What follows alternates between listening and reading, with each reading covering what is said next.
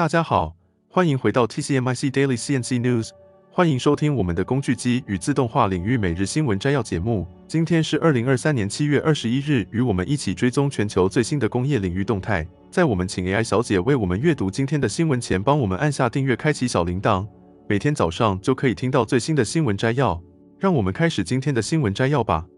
一则新闻，受到全球高通膨和机械设备投资不振的冲击，日本、美国以及台湾的工具机接单情况都出现了下滑。让我们来看一下具体的数据。根据台湾工具机暨零组件工业同业公会的数据显示，日本的工具机今年前五月的订单金额为六千四百六十二亿日元，相较去年同期减少了百分之十四点六，而五月份的订单金额更是较四月份减少了百分之十点一，较去年同月更是下降了百分之二十二点二。而美国的工具机在今年前四月的订单金额为十七点一五亿美元，相较去年同期减少了百分之十三点六，而四月份的订单金额更是相较三月份减少了百分之三十八点七，较去年同月减少了百分之三十四点四。而来到台湾工具机出口方面，前六月的出口金额为十二点七二亿美元，相较去年同期减少了百分之十二点三。这些数据都显示出，在高通膨的影响下，加上制造业面临供应过剩等问题，全球市场的投资需求都出现了下滑，导致工具机行业的接单情况持续低迷。世界银行在最新一期的全球经济展望报告中也指出，全球经济正在经历急剧而同步的全球放缓。各国央行为了抑制顽固的通货膨胀，也试图通过提高利率来应对新冠疫情后的经济情势，以及俄乌战争所造成的供应链动荡。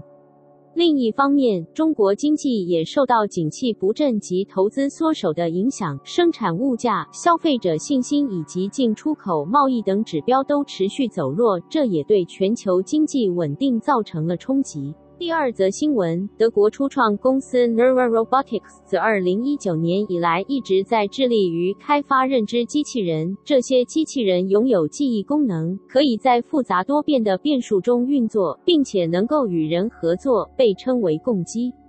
最近，该公司成功筹集到了五千五百万美元的资金，打算用于加强研发、拓展在亚洲和美国的业务，同时提升制造能力。据称，未来五年的订单部价值已达到四点五亿美元。这笔资金来自投资管理公司 Lingotto，它是 PE 公司 XORMV 的一部分。此外，还有 V Square Ventures、Prime Pulse 和 HV Capital 参与投资。虽然这笔交易的估值并未公开，但对于 Neura Robotics 这家初创公司来说，这笔投资无疑意味着一个重要的转折。在此之前，Neura Robotics 已经筹集了约八千万美元的资金，而这些资金都来自中国的房地产开发集团汉斯集团。汉斯集团在酒店经营、房地产管理、设备制造和医疗保健等领域都有投资。在这次最新的融资之前，公司决定买断先前的支持者，以清理股权表，为纯粹的金融投资者腾出空间。Neura Robotics 的首席执行官兼创始人 David Rieger 在接受 TechCrunch 的访问时表示，在今天这个去全球化的世界，我们决定 Neura 作为一家独立公司，在全球范围内有更多的潜力，且与合作伙伴合作更有利于两家公司。Neura Robotics 目前推出了三款机器人型号，包括机械手臂和更加人性化的形式。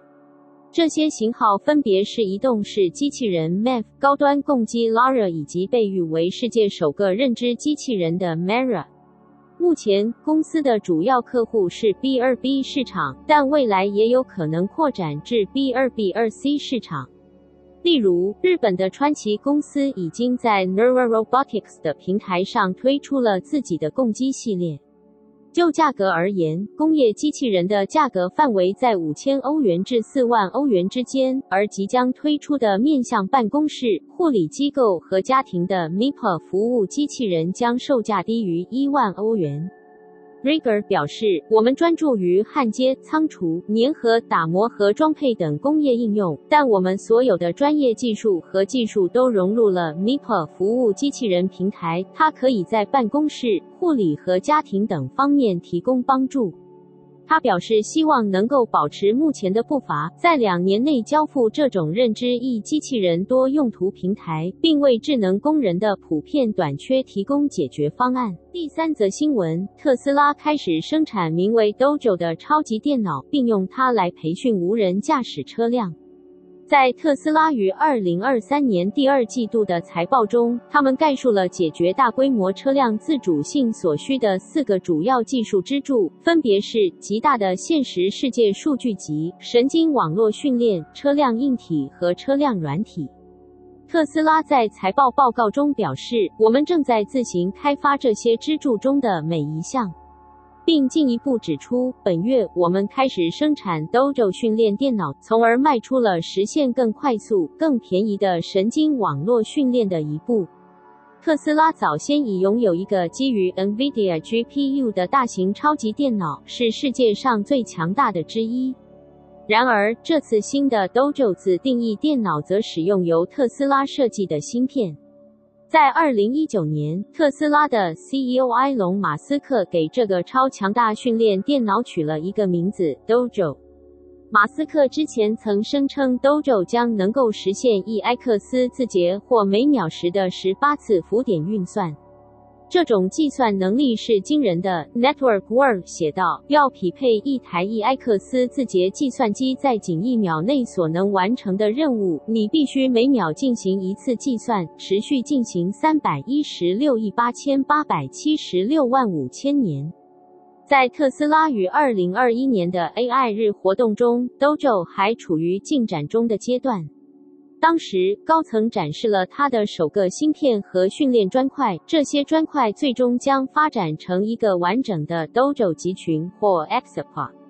特斯拉表示，将在一个托盘中结合二乘三个瓦片，并在一个计算机柜中放置两个托盘，每个柜子将具有超过一百拍 petaflop 的计算能力。